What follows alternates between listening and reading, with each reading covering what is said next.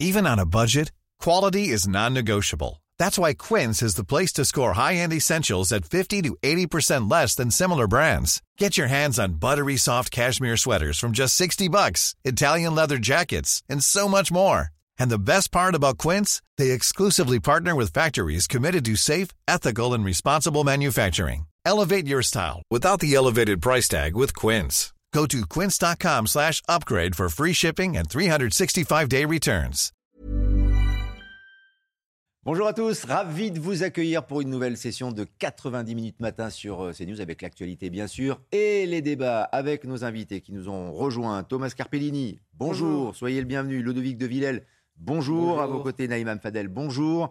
Et avec nous Gauthier Lebret qui joue les prolongations, journaliste politique de CNews. Bonjour Lionel. Il est là depuis ce matin, mais on a besoin de vos lumières. C'est pour ça que vous êtes là, évidemment. Un point d'abord sur l'actualité avec euh, Audrey Berthaud. Bonjour Audrey. Bonjour Lionel. Il n'y aura pas de Grand Prix de France en 2023. Annonce du patron de la F1. De plus en plus de concurrents se sont ajoutés ces dernières années avec par exemple des Grands Prix en Arabie Saoudite ou à Miami, si bien que plusieurs courses historiques sont menacées pour la saison prochaine. La Belgique et Monaco sont également menacées. La quasi-totalité des dessertes de bus scolaires seront assurées à la rentrée. C'est ce que l'on a appris auprès du cabinet du ministre délégué au transport. Chaque année, plus d'un million d'élèves rejoignent leur école, collège ou lycée grâce à un bus scolaire. Et puis cinq jours après la cyberattaque de l'hôpital de Corbeil-Essonne, les patients instables à risque ou nécessitant une surveillance vont être transférés vers d'autres établissements. Les nourrissons hospitalisés en réanimation et en soins intensifs vont également être transférés. En revanche, les consultations, les imageries ou encore les accouchements restent assurés. Les débats qui commencent maintenant dans 90 minutes matin avec euh, nos invités. Emmanuel Macron qui s'envole aujourd'hui pour une visite officielle de trois jours euh, en Algérie, officiellement tournée vers la jeunesse. Il doit atterrir à Alger à 15h. D'autres sujets, beaucoup plus sensibles, seront sans doute à l'ordre euh, du jour. On fait le point avec Jeanne Cancard. Sa dernière visite en Algérie remonte au début de son premier mandat en 2017. Rapidement, lors de sa déambulation, Emmanuel Macron avait été interpellé sur un passé franco-algérien qui ne passe pas. On a cette histoire entre nous. Mais moi, j'en suis pas prisonnier. Mais vous, vous avez quel âge? Mais vous avez jamais connu la colonisation. Qu'est-ce que vous venez m'embrouiller avec ça? Vous, votre génération, elle doit regarder l'avenir. C'est justement vers l'avenir et la jeunesse que le président français veut tourner cette nouvelle visite. Après son entretien en tête-à-tête prévu aujourd'hui avec le président Tebboune, Emmanuel Macron rencontrera de jeunes entrepreneurs demain à Alger. L'objectif de ce déplacement, tenter de refonder une relation abîmée par plusieurs mois de bruit mémoriel, sans pour autant mettre ce sujet au cœur de sa visite. Autre thème que l'Élysée ne souhaite pas au centre des discussions, mais qui sera inévitable, celui du gaz. Les Européens, pressés de réduire leur dépendance au gaz russe, se tournent de plus en plus vers l'Algérie. Les deux présidents devraient aussi évoquer l'épineux sujet des laissés-passer consulaires, indispensables pour expulser des clandestins algériens du territoire français.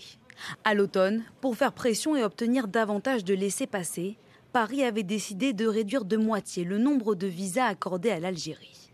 Avec cette visite, Emmanuel Macron va donc tenter de sonner la fin des hostilités. Gauthier Lebret, est-ce un voyage sur fond de relations euh, diplomatiques et mémorielles ou un voyage tout simplement purement économique car on rappelle que l'Algérie est un très gros producteur de gaz?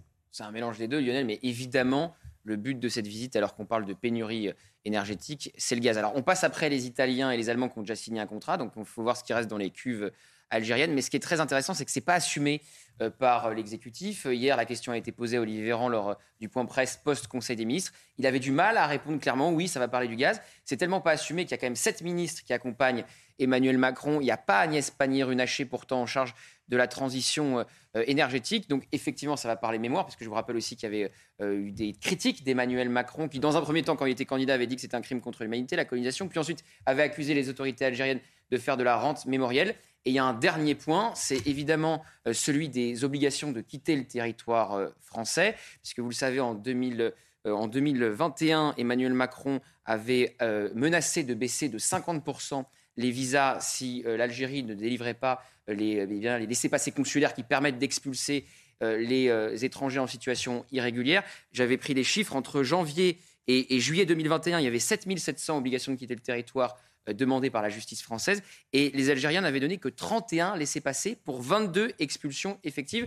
Euh, euh, L'Élysée a communiqué sur un seul chiffre, là, 300 laissés-passer consulaires depuis mars dernier. Et ça sera évidemment compliqué de demander dans le même temps du gaz et des laissés-passer consulaires, alors que pour le moment, le rapport de force pense du côté eh bien d'Alger. C'est ça, Ludovic de Villel. Emmanuel Macron marche peut-être un peu sur des œufs, car il y a en effet le poids de l'histoire, mais il y a aussi cette euh, démarche, presque euh, quémandée, euh, du gaz, puisque dans le conflit entre l'Ukraine et la Russie, on le sait, il y a une véritable pénurie, donc il y a peut-être un accord économique à trouver, mais tout cela en filigrane avec le fameux poids de l'histoire. Oui, bah, les relations avec l'Algérie, pour des raisons que nous connaissons tous, sont des relations conflictuelles, et le moins qu'on puisse dire, c'est que là-dessus, Emmanuel Macron n'a pas forcément une attitude qui défende les intérêts de la France et, surtout son histoire. On a passé notre temps depuis cinq ans à faire œuvre de, repentance, comme là vous l'avez rappelé, euh, Monsieur Lebray, euh, en 2017, il avait un discours, en 2021, il en a eu un autre. Euh, voilà, c'est jamais le, même discours, c'est le en même temps. Ce que je constate pour ce voyage, c'est que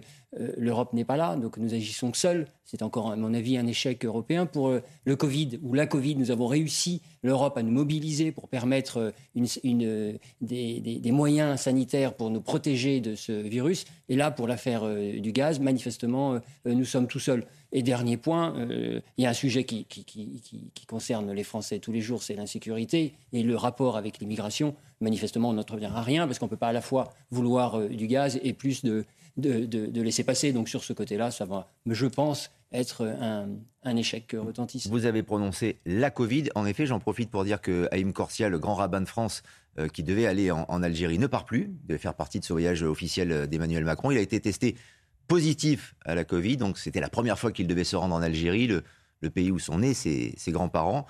C'est vrai qu'il y a eu sur les réseaux sociaux des messages antisémites qui ont visé le Grand Rabat de France. Euh, le leader des frères musulmans en Algérie aussi, euh, Abderrazak euh, Makri, avait dénoncé cette, cette visite. C'est que, voulez-vous? C'est le, le destin? La Covid, Naïma Mfadel? Oui, bah, écoutez, la Covid, j'ai envie de vous dire la Covid à Bodo, quoi. Excusez-moi, mais en tout cas, c'est scandaleux. C'est scandaleux ce qui s'est passé par rapport à, au, à Haïm Corsia, ce, rabbin qui est. Il faut rappeler que l'Algérie, il y avait des Algériens de confession juive. Donc, ils ne sont pas des gens qui ont tout à coup été en Algérie et puis qui sont repartis.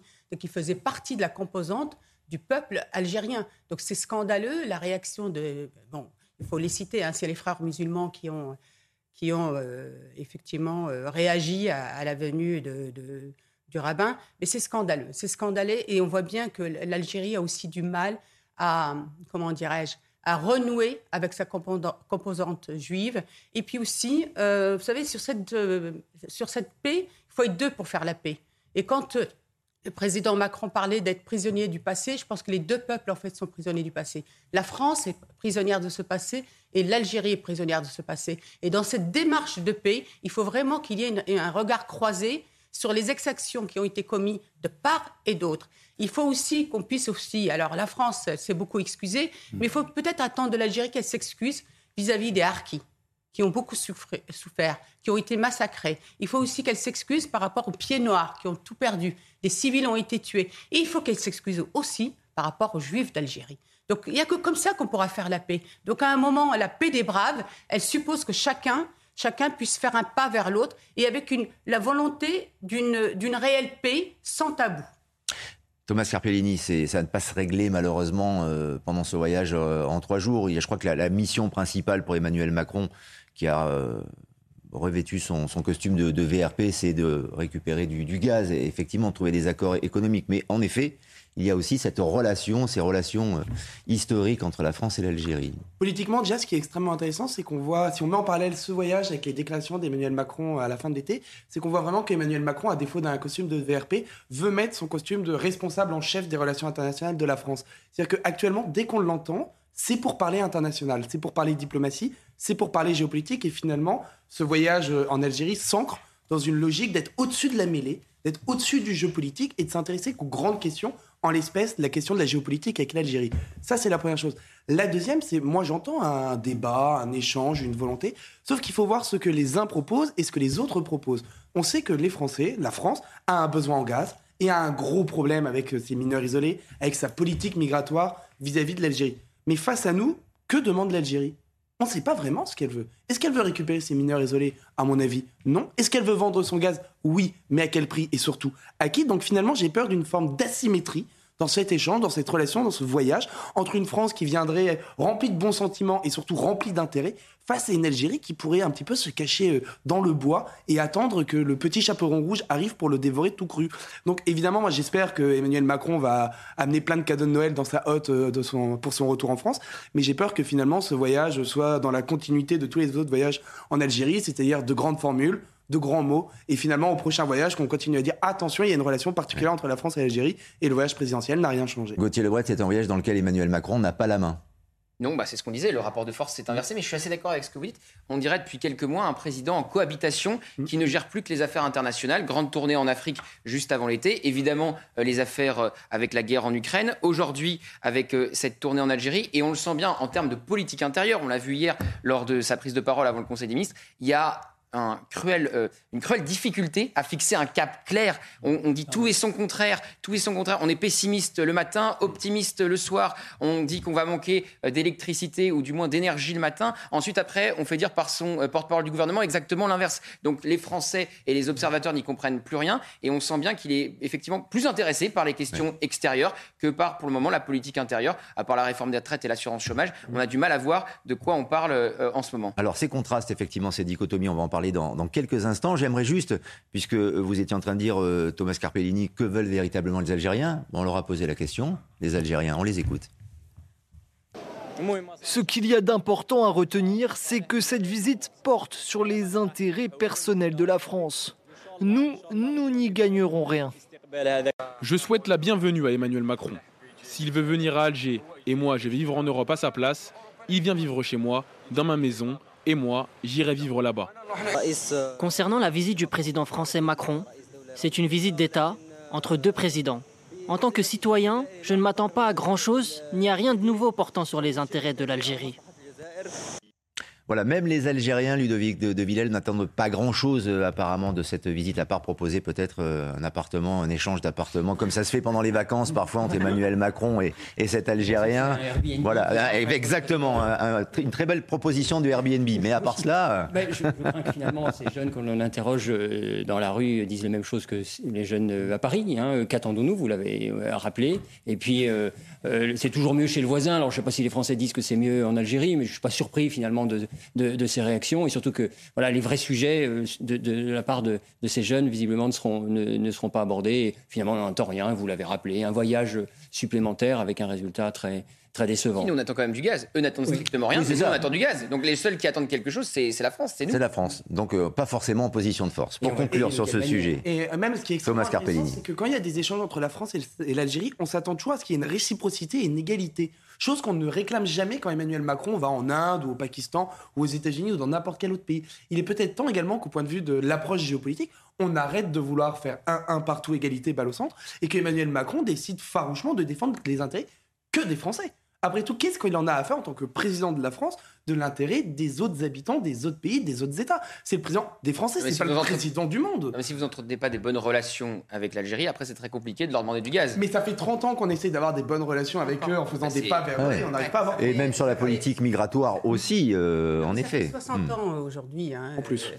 Euh, que la guerre euh, est terminée. Simplement, sincèrement, je crois qu'on n'a pas fait la paix et qu'il y a encore trop de rancœur et vous savez, c'est toujours pareil. S'il y en a un qui fait un pas vers l'autre et que l'autre ne fait pas un pas, on garde ses, ses rancœurs. Et on n'en finit plus. Et aujourd'hui, l'Algérie s'est construite quand même sur cette euh, colonisation, sur les exactions de la France, etc. Et je crois que vraiment le peuple, elle, toute cette jeunesse a envie de tourner la page. Et justement, elle a envie d'un avenir avec la France, mais d'un avenir commun et d'un devenir ensemble, mais dans une égalité effectivement, mais mmh. peut-être aussi économique, euh, en termes de perspective, et, etc. Mais malheureusement, vous avez toute cette, euh, cet âge, hein, j'allais dire, ces, ces, militaires, ce gouvernement qui les maintient dans une espèce de pression qui veut toujours qu'ils soient rattachés à ce passé. Tout petit mot de conclusion, Thomas Villel. À ce propos, effectivement, aujourd'hui, le pouvoir maintient euh, cette idée-là que la France, c'est les anciens euh, colonialistes. Mais il y a un, deuxième aspect, c'est est-ce que la France offre encore un avenir euh, aux jeunes Algériens? Là aussi, il faut se poser la question. Quel pourrait être l'intérêt, à part de dire je vais mm. aller l'appartement de M. Macron. Ça, c'est une illustration, mais est-ce que la France attire encore toujours ces pays euh, d'Afrique du Nord? La question peut se poser. Avant de partir pour l'Algérie, en tout cas, Emmanuel Macron a été invité à réagir aux, résultats d'une enquête, Le cœur des Français 2022, qui a été réalisée par Harris Interactive pour Challenge qui est publié aujourd'hui. Les questions posées euh, portées sur l'état d'esprit des Français, les préoccupations, les défis du temps. Il semble que le président soit un peu plus optimiste qu'hier euh, matin en ouverture du Conseil des ministres. Ça ne vous a pas échappé. On va en parler ensemble. Mais là aussi, il y a un contraste euh, très intéressant. Voilà pourquoi je vous propose d'écouter ou de réécouter cet extrait de l'intervention d'Emmanuel Macron au début du Conseil des ministres au sujet de la fin de l'abondance. Je crois pour ma part que ce que nous sommes en train de vivre est plutôt de l'ordre d'une grande bascule ou d'un grand bouleversement. D'abord parce que nous vivons, et cela pas simplement depuis cet été ces dernières années, au fond, la fin de ce qui pouvait apparaître comme une abondance. Et c'est, je dois le dire aussi, la fin pour qui en avait d'une forme d'insouciance.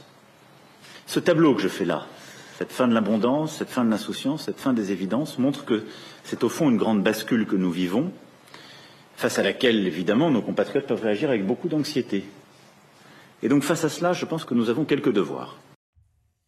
Gauthier Lebret, ce qu'on peut expliquer peut-être à celles et ceux qui nous regardent, c'est qu'il y a un petit décalage et entre les questions qui ont été posées au président et son intervention euh, hier en direct euh, sur CNews, euh, notamment au Conseil des ministres, voilà, il y, a un décalage et euh, le, message n'est pas exactement le même. C'est même pas que c'est pas le même, c'est que c'est l'opposé. En quelques heures, euh, quelques heures Mais c'était antérieur. Je pense que le challenge, les questions ont été posées. Vous faites une interview avant, euh, Lionel, si on se voit le matin et que vous me dites je vais bien et qu'on se voit une heure après et que vous me dites je vais mal, je vais pas comprendre. Je, crois qu'il s'est passé quelque chose entre les deux. Bon, là, on, on sait pas. Il y, a, eu, il y a eu un bug de com. On sait pas. Bah oui, ça sera pas le premier, vous me direz.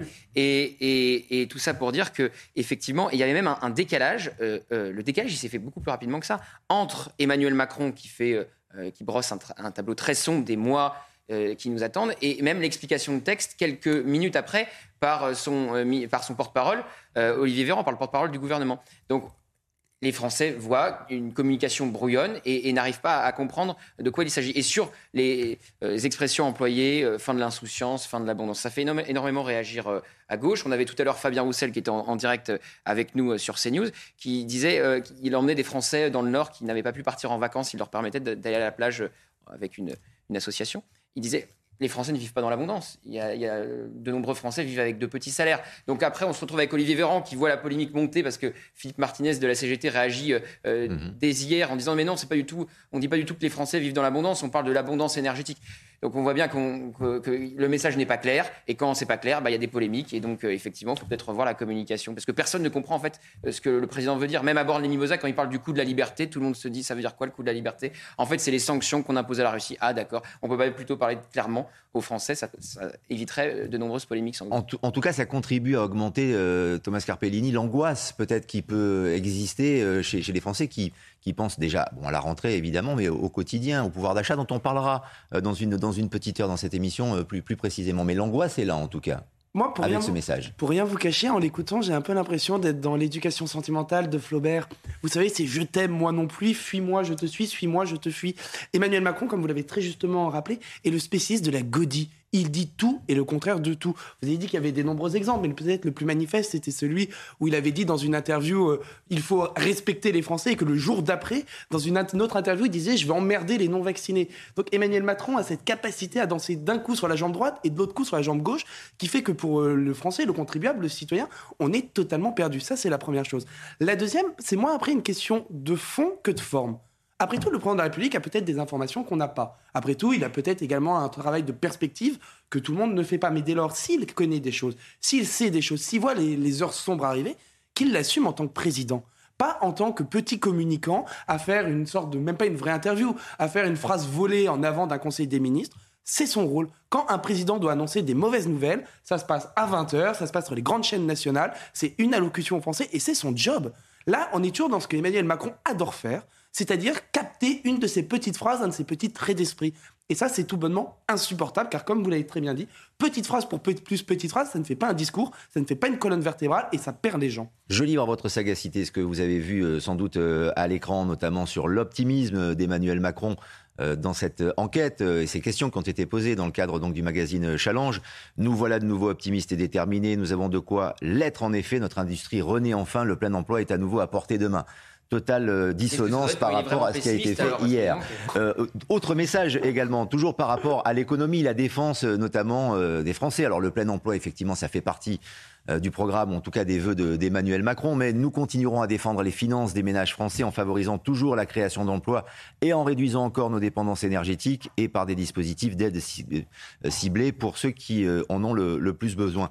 C'est vrai, Ludovic Villel, il y a néanmoins, il faut le dire, des mesures qui ont été prises pour aider les plus défavorisés à la rentrée notamment ça, primes, baisse de, l'essence, des choses comme ça. C'est ça l'abondance, est-ce que c'est ça le phénomène de bascule Ce qu'on était, ce qu'on a vécu avant, on ne peut plus le vivre aujourd'hui? Mais le quoi qu'il en coûte, c'est bien le gouvernement d'Emmanuel Macron qui nous l'ont instauré. Il nous dit maintenant, ça c'est le temps d'avant, il faut faire autrement. Euh, son porte-parole, Gabriel Attal, nous avait dit il y a, quelques, temps que euh, c'était maintenant euh, combien ça coûte. J'ai l'impression qu'aujourd'hui, on va continuer à, maintenir encore ce pays sous, perfusion et que finalement, rien ne va changer. Pour revenir sur ce que vous disiez, monsieur, je, suis tout à fait d'accord. Il y a un constat qui est fait. Mais le cap est où? Et peut-être que le flou entretenu par le président de la République, c'est justement parce qu'il n'est pas en mesure aujourd'hui, parce qu'il faut le blâmer, j'en sais rien, mais c'est anxiogène, manifestement, parce qu'il nous dit que relayé aussi par M. Bayrou, au commissaire au plan, qu'on va vers des époques peut-être plus, les plus difficiles depuis la guerre d'Algérie. Et avec ça, on... Depuis la Seconde Guerre mondiale. Ah, j'ai cru que c'était la guerre d'Algérie. La Seconde Guerre, mondiale.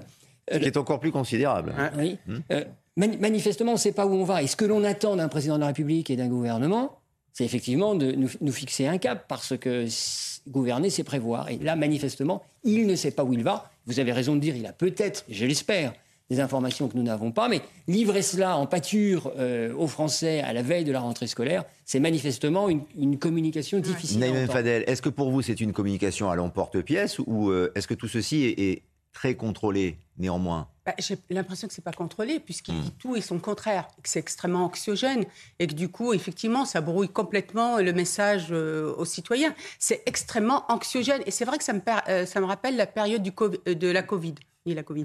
De la Covid. On peut dire les deux. on peut dire les deux. De la Covid, où c'était effectivement très anxiogène. Pour le, euh, pour le coup, Véran disait du, du, enfin, le, président disait plutôt, il était optimiste et Véran était plutôt euh, pessimiste. Mais là, euh, actuellement, je me demande si le président n'est pas déconnecté des Français. Vous savez, la précarité aujourd'hui, les pauvres sont de plus en plus pauvres. Les collectivités aujourd'hui sont obligées de voir les aides sociales pour les augmenter, pour les aider. Les associations qui viennent en aide aux, citoyens les plus démunis sont en train de, revoir leurs aides. Les restos du cœur, tout à l'heure je suis pas pour venir vous voir, il faut voir les queues aux restos du cœur. Les épiceries sociales et solidaires, moi-même j'étais présidente du Centre communal d'action sociale. Et aujourd'hui, ceux qui sont les plus aussi impactés, parce que du coup ils n'ont pas les aides que promet le gouvernement, c'est les classes moyennes. Parce que les classes moyennes, c'est les fameux gilets jaunes. C'est-à-dire que vous êtes ric-rac, en 100, 200 euros, vous n'avez pas le droit aux aides. Et aujourd'hui, c'est eux qui additionnent toutes les augmentations et qui s'appauvrissent. Et j'avais aussi les étudiants. En fait, Emmanuel il aime bien ce langage martial. Vous citiez le Covid, vous vous souvenez de son fameux Nous sommes en guerre. Et hier, c'était un peu du sang et des larmes de Winston Exactement. Donc il y a quelque chose comme ça qui est, qui a décrypté. Il aime bien le langage martial, le langage guerrier, le langage inquiétant et donc anxiogène. Il parlait hier de l'anxiété des Français, juste avant le Conseil des ministres. L'anxiété des Français, avec son intervention, il l'a juste augmenté. Est-ce que c'est le choix de soigner son image de cette manière, selon vous, étant donné qu'il est aussi euh, euh, un intermédiaire privilégié dans le conflit entre la Russie et l'Ukraine, un, interlocuteur privilégié de Vladimir Poutine euh, notamment. Est-ce que justement il, est en train de travailler ce, personnage, son image, possible. Il avait sa postérité peut-être hein. Il avait prévenu euh, absolument euh, personne de cette allocution en ouverture du, Conseil des ministres qui a, qui a, surpris beaucoup de monde et beaucoup d'observateurs. Donc oui, c'est certain, il, doit jouer avec ça pour pourquoi pas effectivement entretenir son image. C'est assez rare de voir un président de la République s'exprimer aussi longuement à l'ouverture d'un Conseil des ministres. Il l'avait déjà fait juste avant pour pour euh, l'arrivée d'Elisabeth Borne en tant que Première ministre. Mais avant cela, il y a très peu d'exemples, je, n'ai même pas le souvenir, euh, d'un président qui prenait à, ce moment-là la parole qui joue le faux direct. En plus, il regarde pas les caméras. Il fait comme si euh, il n'était pas filmé pour parler à ses ministres. Donc, c'est vrai que c'est assez particulier. Il, est vrai qu'on a, on a été surpris parce que c'était pas prévu. Hein, L'ouverture du Conseil des ministres. Lui, lui, évidemment. Sûrement, mais il avait, mais à, aucun moment il y avait plan de com. Exactement. Thomas Carpellini. Voilà, la, chose qui m'énerve, c'est quand on dépeint Emmanuel Macron, comme vous le faites de, le faire, en chef de guerre. Un chef de guerre, il déclare la guerre, mais surtout après, il l'a fait, il l'assume. Souvenez-vous du Covid quand il avait fait sa première allocution. Il avait annoncé l'apocalypse, mais il n'avait pas parlé du confinement. Ça avait été quelques minutes, quelques heures après, le, un de ses ministres qui en avait parlé. Bah là, c'est encore la même chose. Il parle de la fin des jours heureux, mais il nous explique ni pourquoi, ni comment. C'est-à-dire qu'il va laisser ses soldats en première ligne massés à la frontière venir nous l'expliquer et lui, un petit peu en Deus ex machina, en, Jupiter ou en Vulcain ou en je ne sais quel autre héros de la mythologie, va rester au-dessus de la mêlée et laisser euh, ses braves faire son travail. La pire, parce que les ministres disent le contraire. De et la pire. Et finalement, qu'est-ce qu'on se rend compte? C'est que s'il a fait campagne en poésie, aujourd'hui, il gouverne en prose. Et ce problème de la prose, c'est que c'est libre à interprétation et que moi, je suis désolé, j'ai lu et relu, réécouté et ré-réécouté son intervention. On ne comprend rien. Il utilise des grands mots, des grandes formules. Alors c'est vrai, c'est très pompeux. Alors vous imaginez les, citoyens devant la télévision. Mais pour rebondir sur ce que vous disiez tout à l'heure, il, il s'est positionné en interlocuteur, effectivement, et en modérateur par mmh. rapport à cette guerre entre les Russes et les Ukrainiens. Sauf qu'en réalité, il n'a pas mis une task force autour de lui. Rappelez-vous ce qu'avait dit Sarkozy euh, par rapport à la diplomatie. C'est-à-dire qu'il n'a pas privilégié le temps de la diplomatie, notamment avec des diplomates qu'on a, de grands euh, personnages, quand même, personnalités. Pardon, on a Hubert Védrine, on a Dominique de Villepin, même Nicolas Sarkozy s'est positionné. Donc ce que je veux dire par là, c'est qu'on a le sentiment qu'à un moment, il s'est positionné comme, vous allez voir, moi, je vais faire en sorte qu'il y ait la paix, mais en réalité, il a contribué aussi à cette guerre. Peut-être rêve-t-il d'être à l'origine d'un règlement du conflit on trouve la peau entre, entre, la, entre la Russie et, l'Ukraine. il a contribué à cette guerre, c'est un peu fort quand même. Il a non, non, contribué à cette guerre. Non, non, il n'a pas contribué, mais ce que je veux dire par là, il a contribué à, cette escalade aussi, puisque le temps de la diplomatie, moi je trouve hein, que le temps de la diplomatie n'a pas été un temps long avant de il commencer. A fait ce qu'il a pu, il a fait des allers-retours à, Moscou, il est, il est allé voir tout le monde, les Allemands, les Ukrainiens.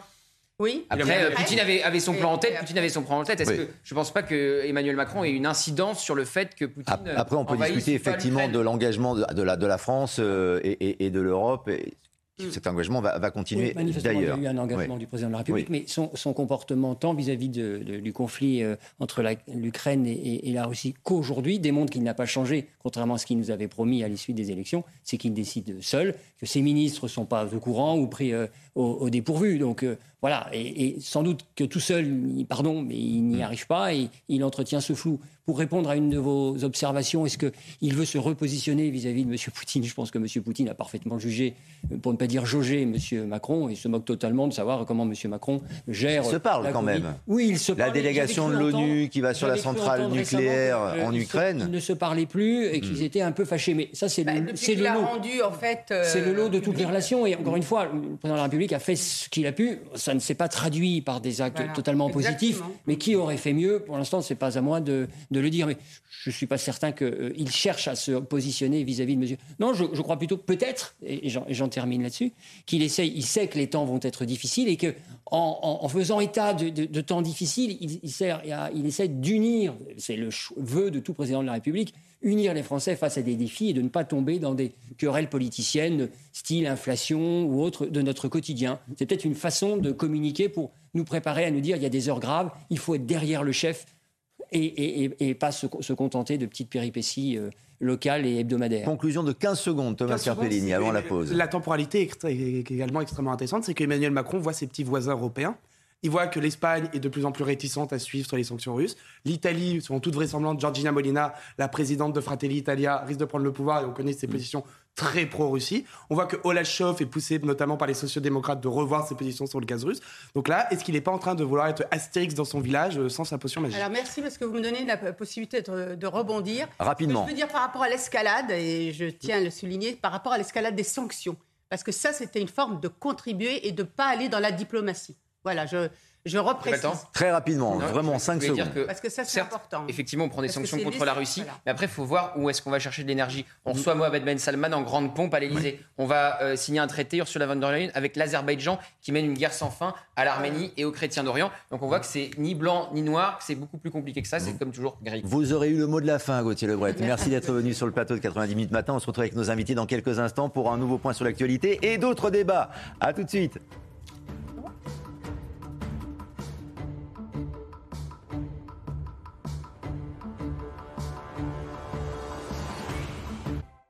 90 minutes matin et de retour, les débats dans quelques instants, mais d'abord un point sur l'actualité avec Audrey Berthaud. En Ukraine, le bilan du bombardement russe qui a frappé hier soir une gare ferroviaire monte à 25 morts et 31 blessés. Le bombardement a eu lieu sur la gare de Chapliné dans le centre de l'Ukraine. Selon Volodymyr Zelensky, quatre wagons passagers ont pris feu. Gérald Darmanin a dévoilé le bilan de sa lutte contre le crack à Paris. Entre le 20 juillet et le 20 août, 128 personnes ont été interpellées, soit trois fois plus que l'année dernière à la même période. Le ministre de l'Intérieur a annoncé plusieurs mesures fortes pour poursuivre son action. Il a prévu de se rendre en Afrique de l'Ouest pour trouver un moyen de bloquer le trafic à la source. À Lyon, l'ambulancier qui a percuté et tué deux mineurs lundi a été mis en examen pour homicide involontaire. Les deux adolescents euh, roulaient sur une trottinette. Ils sont morts quasiment euh, sur le coup. L'ambulancier a été placé sous contrôle judiciaire. Il a interdiction de conduire tout véhicule terrestre à moteur. Retour sur le plateau de 90 minutes matin avec euh, nos débats et nos invités. Thomas Carpellini est avec nous, Ludovic de Villel, Naïma Mfadel et Gauthier Lebret qui se sent très bien dans cette émission parce qu'elle est de qualité. Eh, et vous êtes là, je- et vous avez votre ronde serviette ici, vous le savez, Gauthier. vous, donc vous restez avec nous parce que l'actualité euh, est dense et, et en effet, comme je disais tout à l'heure, on a aussi besoin de vos lumières par rapport à, à la sécurité, au ministre de l'Intérieur, très hyperactif euh, d'ailleurs cet été, Gérald Darmanin, qui était en déplacement à la préfecture de Paris hier. Il a rappelé que la lutte contre les rodéos urbains était une priorité. On écoute Gérald Darmanin. Depuis le mois de mai, vous avez mené à la préfecture de police plus de 23 000 opérations, menant à 2700 interpellations, dont 554 dans la seule région parisienne, et permettant la saisie de quasiment 200 engins. Parce que cette lutte est l'affaire de tous. Chaque francilien, chaque Français, chaque citoyen, chaque personne peut désormais, à partir d'aujourd'hui, comme pour les points de deal, dénoncer les rodéos motorisés sur la plateforme de la police nationale moncommissariat.fr. Et encore, Gauthier Lebret, un dossier chaud, une thématique euh, importante pour euh, Gérald Darmanin, qui occupe très bien l'espace. J'allais vous dire, ça faisait longtemps qu'on n'avait pas entendu parler de Gérald Darmanin et qu'on n'avait pas entendu prendre. Trois heures, Oui, peut-être, c'est non ça, voilà. Depuis Mayotte, où il a annoncé tout un tas de choses, C'est la- le droit du sol ou un centre de redressement euh, pour les plus jeunes. Effectivement, il, il occupe le terrain et il prend énormément d'engagement devant les Français parce qu'il a parlé aussi euh, du crack. Alors, il avait déjà, avant l'été, il s'était déjà engagé à, faire disparaître euh, le crack euh, à la colline du crack, dans le 19e, etc., euh, euh, d'ici un an. Donc, euh, c'est prendre énormément d'engagement, quitte parfois à ne pas tous les réaliser. J'allais même dire, avec mon mauvais esprit, à en réaliser très peu. Parce qu'il il y a quelque chose qui attend Gérald Darmanin. Demain, ça passe devant le Conseil d'État. On attend d'ici euh, à 48 heures la décision du Conseil d'État. Ça devrait être lundi Oui. sur l'imam que veut expulser Gérald Darmanin depuis des semaines. Si le Conseil d'État, comme le tribunal administratif de Paris, désavoue Gérald Darmanin, qui s'est lui-même engagé dans la lutte contre euh, euh, cet imam et, et ses déclarations misogynes, homophobes, antisémites, ça sera un nouveau revers pour le ministre. On sait aussi pourquoi il se multiplie sur le terrain. Il y a deux raisons. Bon, déjà, il a des ambitions euh, présidentielles. Et ensuite, il veut faire oublier son terrible échec du Stade de France. Alors pour rester sur euh, les rodéos, sur ce dossier qui euh, vraiment concerne tout le monde au quotidien, euh, on en a beaucoup parlé ces derniers jours, ces dernières semaines, notamment sur, CNews en effet.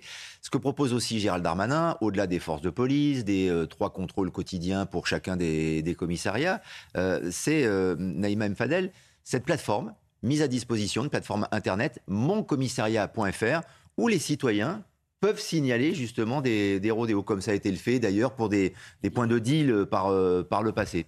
Qu'est-ce que vous pensez de cette, de cette initiative? Ce sont les citoyens finalement qui euh, sont là pour euh, travailler, collaborer avec la police.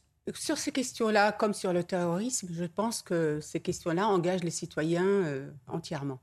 Je pense que c'est une bonne idée. C'est une bonne idée. Après, la question que j'aurais, parce que j'ai connu ça hein, dans, dans, dans, euh, ma profession antérieure, on avait un site, effectivement, où, on- où les citoyens étaient appelés à signaler ce qu'on appelle les signaux faibles par rapport à l'islamisme. Problème, c'est que je ne suis pas certaine que ça marche. Je, je trouve que c'est bien, hein, Oui. mais je ne suis pas certaine parce que souvent les gens ont peur d'appeler et ils ont peur d'être identifiés. Donc il faudrait dans la communication rassurer les citoyens qui ne seront pas identifiés. Parce que les gens, pour être honnête avec vous, ils ont peur des représailles. Donc, parce que... Oui. Oui, non, non, non, j'ai dit il Oui, faut ont préserver peur. la- il faut préserver l'anonymat de celles et ceux qui veulent signaler. Effectivement, les gens ont peur que c'est souvent des voyous, c'est souvent des délinquants, on le sait très bien. Euh, donc, euh, ils auront peur que ces délinquants puissent, euh, eh bien, effectivement, réagir contre eux. Donc, il faut trouver les moyens de rassurer les citoyens pour que chacun puisse appeler, être, dans cette démarche citoyenne qui protège finalement non seulement les citoyens, non seulement ceux qui peuvent être victimes de ces, de ces jeunes euh, qui sont en rodéo, et même ces jeunes-là. avec Internet, Ludovic de Villèle, l'anonymat normalement est, est, respecté. Alors il faut faire attention aussi à ce qu'il n'y ait pas de, de tentative de, de oui. blague. Oui, l'anonymat doit que ce soit sérieux. Respecté. Maintenant, ce qui, ce qui, c'est une, une, idée. Au départ, on peut trouver que pourquoi pas. C'est une idée euh, plus ou moins nouvelle. Vous l'avez rappelé. Si ça permet d'aller tout, de permettre mmh. tout de suite aux forces de l'ordre d'aller sur un endroit que l'on sait euh, dangereux, euh, pourquoi pas. Mais pour autant, c'est le rôle de la police. Encore une fois, c'est cette police de quartier, cette police de proximité. Ce sont eux qui sont compétents, euh, qui, qui, savent soit anticiper ces rodéos, soit y mettre un terme. Et, et, les citoyens ne sont pas là pour faire de la délation. Le mot, de ma part, est un peu fort. Pour autant, je trouve que c'est peut-être une bonne idée. Euh, il faut voir. Je ne sais pas ce que ça a donné avec euh, ces, ces délations deal. pour le deal. Je ne sais mmh. pas quel est le, le, Bon, si le ministre nous le propose, c'est peut-être une bonne idée, mais je serais très prudent à ce stade parce que je trouve que ce n'est pas aux citoyens à faire la police, même si, vous l'avez ouais. rappelé, encore une fois, ça fait partie aussi d'une prise de conscience et d'une responsabilité lorsque dans, dans, la cité, il y a des manifestations de rodéo et bah, les policiers ne peuvent pas être partout et ne peuvent pas être derrière chaque moto. Donc, à voir. Mais non, et puis étant donné que les habitants en général se plaignent énormément de ces rodéos, euh, avec tout ce que cela peut provoquer évidemment comme, euh, comme nuisance. Voilà. Comme drame, Établir, et les drames, évidemment, bien sûr, bien sûr, euh, en, en, priori, en, priorité. Créer une espèce de, de, relation entre les plaignants et les policiers, ça paraît naturel. Est-ce la solution? Non. Non. Est-ce une bonne idée? Est-ce que cela va permettre d'améliorer un petit peu les choses? Peut-être. Peut-être, mais enfin, pas sûr. Pas sûr. Vous savez, on a, on a souvent été... Euh, euh, avec une certaine facilité pour sonner la lalie face à une action euh, gouvernementale qui peine à qui peine à jouir, qui peine qu'on a met beaucoup de temps à attendre. Là, il propose quelque chose. Est-ce que ça va marcher? J'en suis moins sûr. Vous, vous liez les chiffres sur les points de deal. Moins de 1% des interpellations des points de deal sont liés à ces dénonciations. Donc, euh, est-ce que ça va vraiment fondamentalement marcher Non. Peut-être, ça peut peut-être davantage marcher, non pas sur le point de vue policier, mais sur le point de vue de la citoyenneté. C'est-à-dire que ça permet à ces habitants de quartier ou même de centre-ville de peut-être davantage se, comment dire, récupérer leur quartier, se sentir investis, se sentir engagés. Et peut-être que dès lors, notamment les personnes un peu plus âgées, celles qui sont souvent celles qui ne travaillent pas, celles qui sont souvent dans les quartiers, ça va les permettre de remettre un pied davantage dans la citoyenneté, dans un dialogue, dans un débat avec la police. Donc, euh, sur le papier, pourquoi pas, dans les faits, à voir. Gauthier Lebret. Un exemple très concret, j'étais euh, cet été de passage dans un euh, petit village d'Auvergne, 1000 habitants, et il y avait deux jeunes qui faisaient des rodéos urbains et qui embêtaient les habitants jusqu'à minuit, 1h du matin, en passant sous leurs fenêtres. Tout le monde savait qui c'était, un petit village de 1000 habitants. Vous savez très bien le, les fils de quel habitant, voilà, de, de quel habitant il s'agit. Et pourtant, il se passait rien. Les policiers, les gendarmes plutôt, n'intervenaient pas. Donc en imposant un résultat, un nombre de contrôles par jour, c'est peut-être euh, la vie de ces citoyens aussi qui, qui va être ça, euh, un autre sujet. Mmh. Ça, c'est pas tout à fait un autre sujet, mais c'est une autre méthode que, le, que le. Oui, donc on en a cela, cela, con, cela contribue à, à, toute cette oui, méthodologie, c'est-à-dire les contrôles qui, supplémentaires, euh, après, mais donc, également les sites internet. Solution, c'est pas, c'est pas votre question, donc je ne veux pas trop développer là-dessus. C'est qu'est-ce que l'on fait une fois que l'on a mis la main sur ces gens-là Que fait-on Bien sûr. Des motos. mais il faut un arsenal répressif. Sur, et, et, et la justice, évidemment, doit faire, doit faire son œuvre. Il faut savoir que les motos, quand elles sont saisies, sont détruites. Elles pourraient être revendues et l'argent pourrait euh, se permettre de, de, de, retaper des commissariats ou d'acheter ah, du matériel. Idée, ouais. Il faudrait ouais. sans doute les, les retrafiquer euh, ouais. pour qu'elles soient en bon état. Peut-être que ça. Naïma M. Fadel, juste un petit mot encore. J'aimerais qu'on parle aussi voilà. euh, rebondir sur ce notre dit, sujet. Thomas, qui est très important, parce qu'en signalant les, les, les, les, points de deal, quand les habitants signalent les Mm. points de deal, ils récupèrent effectivement leur quartier. Et je Mm. l'ai vu sur ma ville. Je peux vous dire que c'était gangréné sur certains quartiers par euh, effectivement euh, la drogue et les points de deal, etc., avec le chouf, etc. Et en signalant, les, les habitants ont effectivement récupéré leur quartier. Ça peut peut-être. Oui, mais bien sûr, mais sur le dossier brûlant du crack, ça peut être aussi la même méthodologie, pourquoi pas, puisque le ministère de l'Intérieur, Gérald Darmanin, s'est aussi félicité du bilan de la préfecture de police euh, sur cette thématique, dans la capitale notamment, avec 128 arrestations en un mois. Et il a annoncé d'ailleurs qu'il se rendra très prochainement en Afrique de l'Ouest pour essayer euh, d'arrêter, d'intervenir justement de là euh, à l'endroit où, où, partent ces euh, points de, de, de, de, crack notamment et ces filières euh, en effet. On écoute Gérald Darmanin. Vous savez qu'il va falloir frapper beaucoup plus fort. Le crack n'a pas besoin d'être réduit, mais anéanti. Pour cela, en ce qui concerne le ministère de l'Intérieur et la préfecture de police, il faut démonter les filières. Je me rendrai bientôt en Afrique de l'Ouest pour avoir un, un, dialogue franc avec les pays concernés et créer des conditions de reconduite très rapide des trafiquants dans leur pays d'origine. Il faut également interpeller systématiquement les consommateurs de la rue pour que les habitants de Paris et des départements de Petite Couronne singulièrement de Seine-Saint-Denis, soient définitivement débarrassés de ce fléau. Car en effet, euh, Thomas Carpellini, le, marché du crack à, ciel ouvert, c'est un sujet euh, très très brûlant. C'est le grand sujet de Paris. Exactement, exactement. Puis là, on se rend compte que Gérald Darmanin a une généalogie euh, politique particulière. C'est un sarkozyste il fait du Sarkozy. À défaut d'être le premier ministre, il veut être le premier des ministres. On le voit sur tous les fronts, on le voit se déployer à gorge ouverte pour euh, attaquer tous les sujets euh, les uns après les autres. Et sur la question du crack, c'est également un enjeu national. C'est pas simplement, simplement Paris. Vous l'aviez rappelé à très juste titre. Le, après le fiasco du Stade de France, la communauté internationale s'était un peu euh, moquée de la France et de sa gestion de l'ordre. Un peu même. Carrément, vous avez raison, on va arrêter avec les euphémismes. Et Gérald Darmanin sait qu'il y a un événement qui va arriver très vite, c'est les Jeux Olympiques. Et il sait parfaitement que là, ça va être 7 milliards d'habitants qui vont regarder Paris. Et vous pouvez être certain que si tantôt euh, le gouvernement, pour en avoir un petit peu euh, cure des euh, attaques dans la presse nationale, il est paralysé, à mon sens, d'une une du New Yorker, du Daily Mirror ou de je ne sais quel média parlant de Paris comme d'un véritable coup-de-gorge. Donc ça, à mon avis, Gérald Darmanin a parfaitement conscience de ce jeu, de cet enjeu.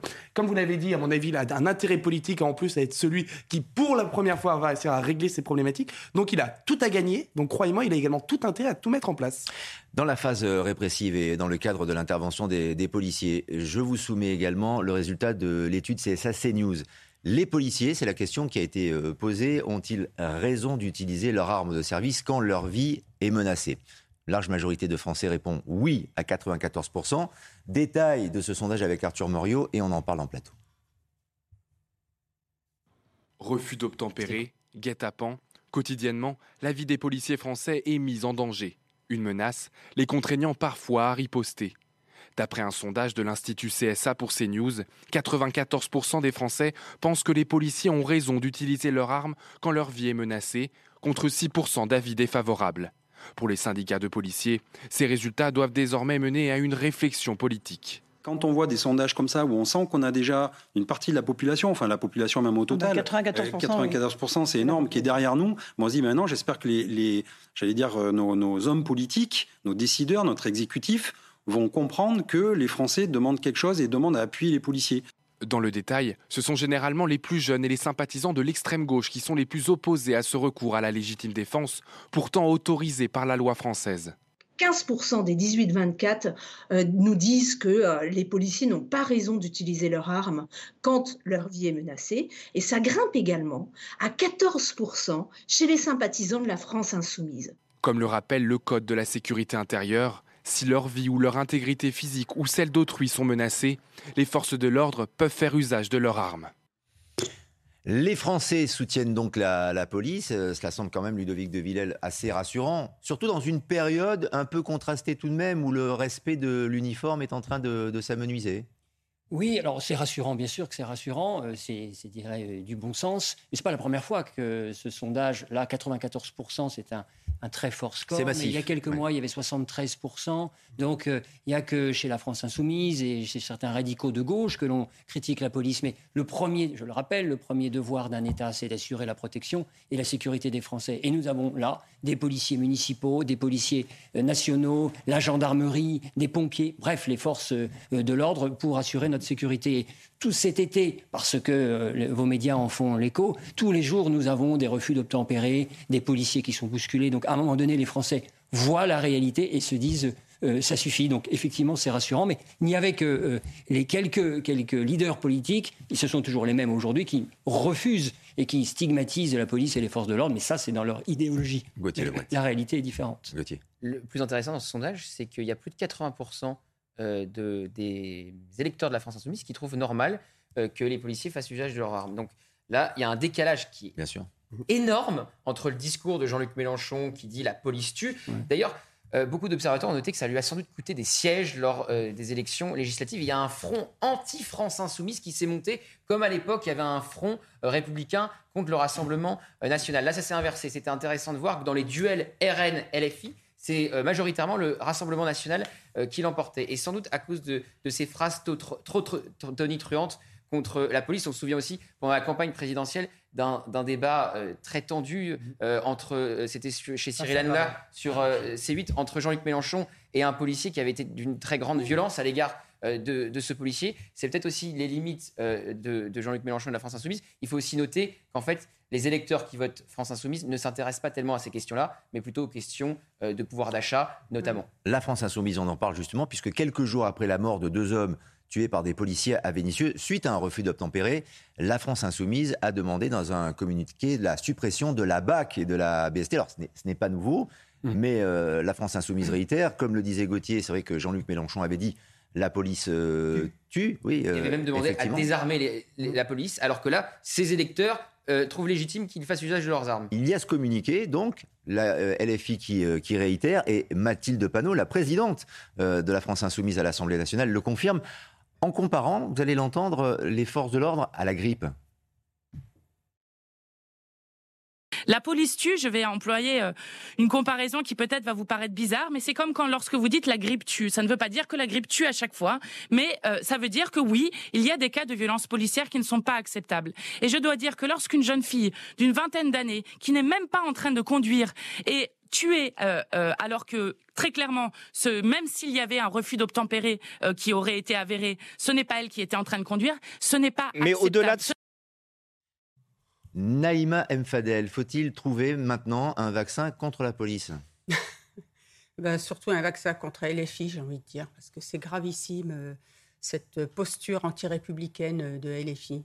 C'est extrêmement grave venant d'élus qu'on puisse qualifier ainsi euh, nos policiers, qui sont quand même, euh, qui ont des missions de protection des citoyens. C'est extrêmement grave parce qu'ils mettent à mal la République et ils mettent à mal la cohésion nationale.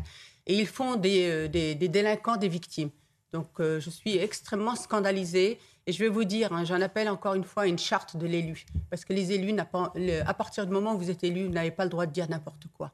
Et vous n'avez pas le droit aussi de mettre à mal la République. Thomas Carpellini, ce que veut LFI, en fait, c'est euh, réformer la police. Totalement, ce n'est pas la, c'est pas la faire taire, mais c'est changer totalement le visage de, de la police, dans le fond. Vous y croyez? Non, non. Je pose la question. Ils cherchent à parler à leur électorat. Et comme vous l'avez dit, sans comprendre cette asymétrie entre leurs paroles et la volonté, ou du moins les aspirations de leur électorat. Pourquoi? Parce que là, là, les filles sont dans une volonté de renversement des valeurs. C'est-à-dire que là où 94% des Français sont d'accord pour dire que dans le jeu du policier et du voleur, c'est le policier qui a le pistolet et pas le voleur, la France Insoumise dit Ah non, non, policier, voleur, égalité, on va retirer le pistolet aux deux. C'est-à-dire qu'il veut finalement armer de pâquerettes et de jolies fleurs euh, nos forces de l'ordre, parce que pour eux, justement, euh, la police, ça tue, la police, ce sont les méchants, alors que les personnes dans les cités sont de facto, stricto sensu, les gentils agressés par les méchantes forces de l'ordre. Ça, c'est la première chose. La deuxième, plus précisément, sur la BAC. La BAC, il faut bien rappeler que c'est pas, pas n'importe quoi. D'ailleurs, c'est la brigade anticriminalité. Ce sont des forces de police qui sont souvent expérimentées, qui ont un pouvoir judiciaire, qui ont chevillé au corps une volonté de sécurité publique. Et dès lors, la BAC, vous savez, euh, pour parler très simplement, c'est celle qui intervient quand il y a des rixes. C'est celle qui intervient quand il y a de la violence urbaine. C'est-à-dire que la BAC, les Français du quotidien, ont y ont affaire y compris lors des manifestations avec la, dont la France insoumise, à laquelle la France insoumise participe. Donc c'est pour permettre l'expression démocratique. Il faut le Exactement. Et dès lors, vouloir supprimer la BAC, qu'est-ce que c'est? Si ce n'est faire la danse du ventre, si ce n'est faire le serpent K dans le livre de la jungle, susurrer des mots doux, parce que oui, la BAC, ce sont celles et ceux qui interviennent en première ligne dans les cités, ce sont celles et ceux qui interviennent en première ligne contre la délinquance.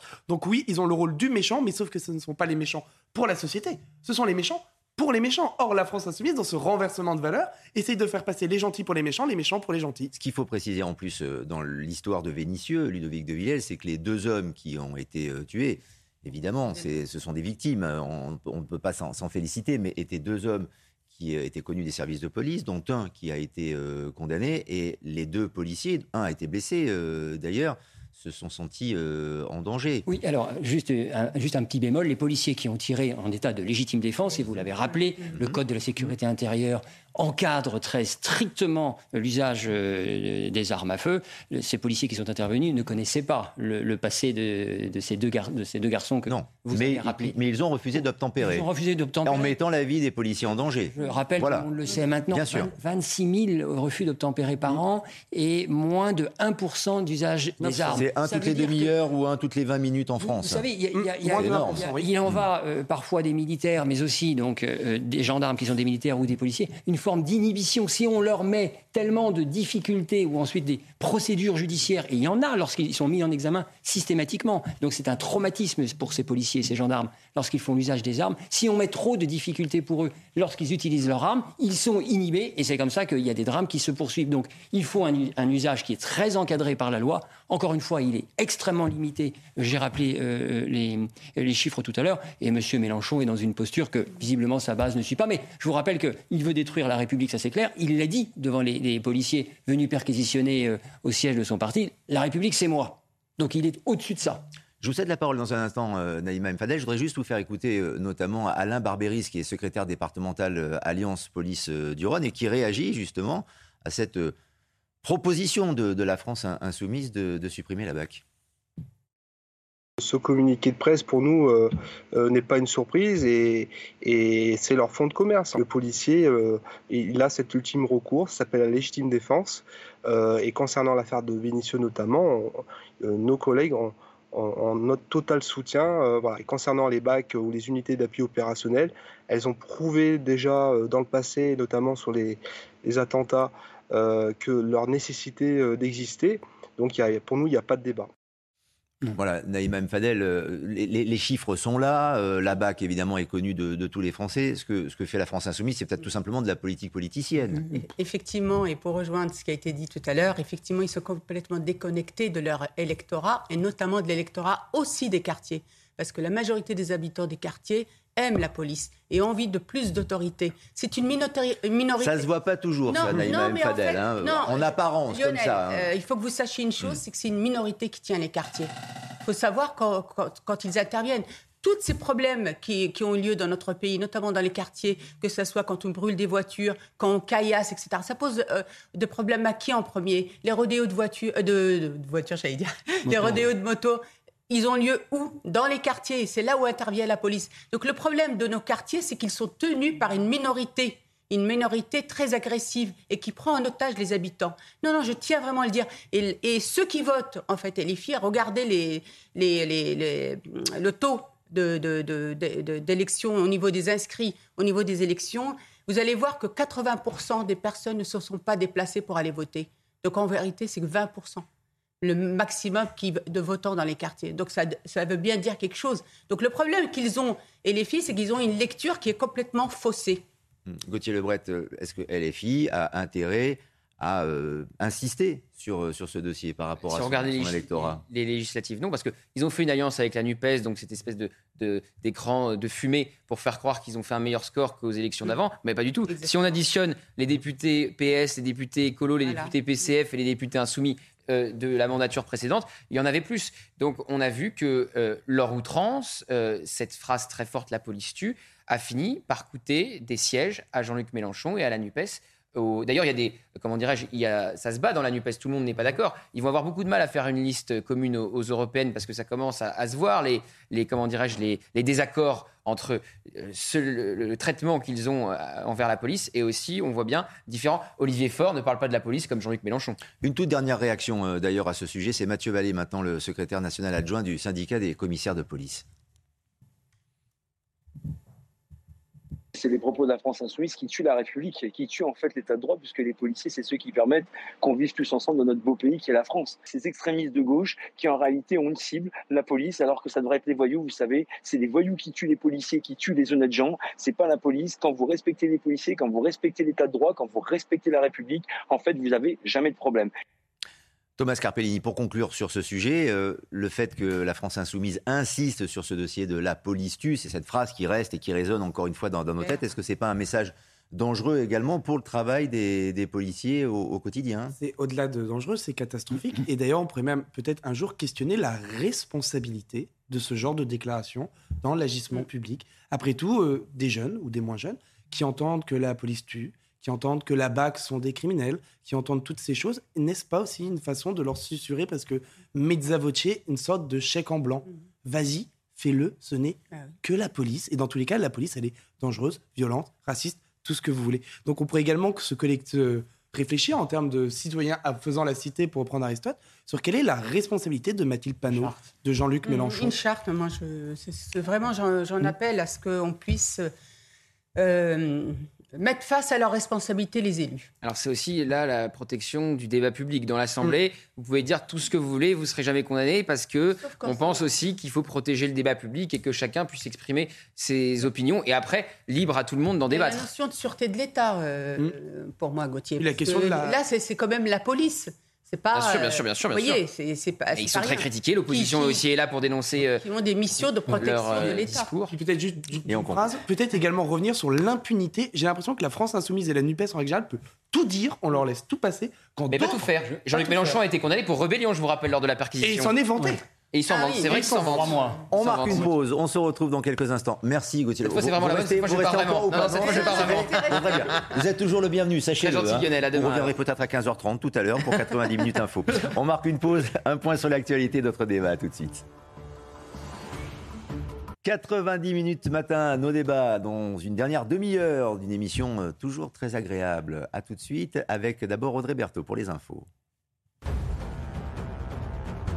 L'inflation en France, pas d'amélioration avant début 2023, c'est ce qu'a déclaré le ministre de l'économie Bruno Le Maire hier soir.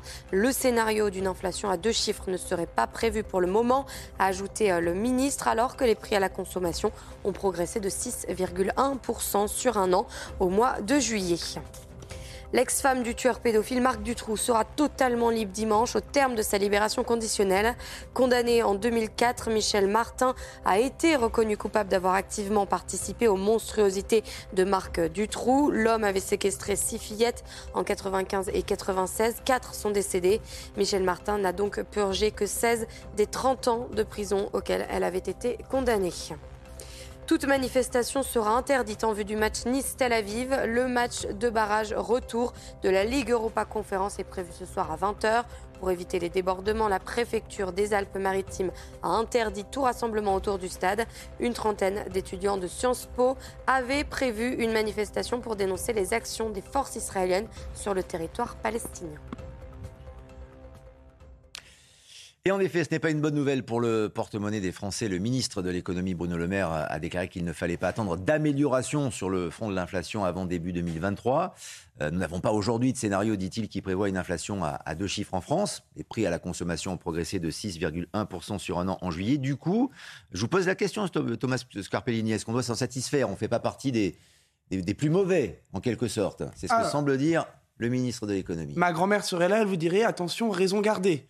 Euh, des économistes indépendants comme Édouard Malafosse dit que l'inflation sera un peu plus élevée. La BCE est beaucoup moins encourageante que Bruno Le Maire. Certains experts du FMI aussi. Donc on entend certes ce que nous dit euh, Bruno Le Maire, que l'inflation restera sous la barre des 10%. J'espère qu'il ne nous raconte pas de salade et qu'il n'essaye pas de ménager la chèvre et le chou.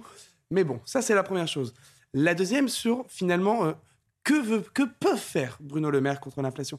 Eh ben, C'est extrêmement compliqué de lutter contre l'inflation quand on est un dans un cercle, du moins autour d'une table à 27. C'est-à-dire que la France, avec sa monnaie unique, avec sa monnaie commune, l'euro, n'est pas la seule décisionnaire pour décider quand ou comment baisser l'inflation. Donc on est également tributaire de la volonté des uns et des autres de nos partenaires européens. Et cela va poser une réelle difficulté car nous avons des économies différentes. Pour aller très vite, pour euh, rappeler un peu les, les cours d'économie aux personnes en face de moi qui n'ont plus mon âge malheureusement, il y a euh, en France ce qu'on appelle une économie moyenne, c'est-à-dire qu'on construit, on a d'un côté une industrie lourde et de l'autre une industrie plus légère. En Allemagne, c'est quasiment que de l'industrie lourde. En Italie, c'est quasiment que de l'industrie légère. Or, l'inflation, c'est-à-dire la capacité de fixer des prix, va être totalement différente. C'est-à-dire que là où il y avait une volonté d'avoir beaucoup d'inflation dans le sud, elle n'est pas du tout partagée à avoir très peu d'inflation dans le nord. Et si même on a un petit peu de mémoire, souvenez-vous lors de la dernière crise financière en 2008, c'était pas de l'inflation, c'était financier.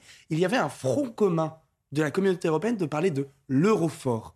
Il fallait un euro très fort. Et on était tous derrière cette bannière, tous derrière ce slogan. Aujourd'hui, qu'est-ce qu'on remarque? C'est que l'euro fort n'est plus du tout défendu. L'euro égale le dollar actuellement. Quelque chose qui était impensable économiquement en 2008 et qui va même aujourd'hui devenir plus que réalité, car selon les perspectives, on estime même que le dollar va passer au-dessus de l'euro. Donc Bruno Le Maire, pas d'amélioration avant début 2023. Oui, ça évidemment, et on pourrait même penser dans le pire des cas qu'elle peut s'installer, cette inflation, qu'il va falloir vivre avec, car finalement, il n'y a pas une solution magique pour la lutter, et que tout dépend dans un monde interconnecté, euh, interconnecté dans une mondialisation, dans une communauté européenne. La France, avec ses petits bras, tout seul, ne pourra pas y lutter. Voilà, Ludovic de Villèle, on nous prépare peut-être euh, progressivement, par, euh, par étape, à vivre cette récession qui, est là, hein, de toute manière, qui va exister, mais qui va peut-être augmenter. Et comme vous le disiez tout à l'heure, en citant François Bayrou, la France va peut-être vivre la pire période depuis la, Seconde, Guerre mondiale. Euh, est-ce que les Français sont prêts à cela?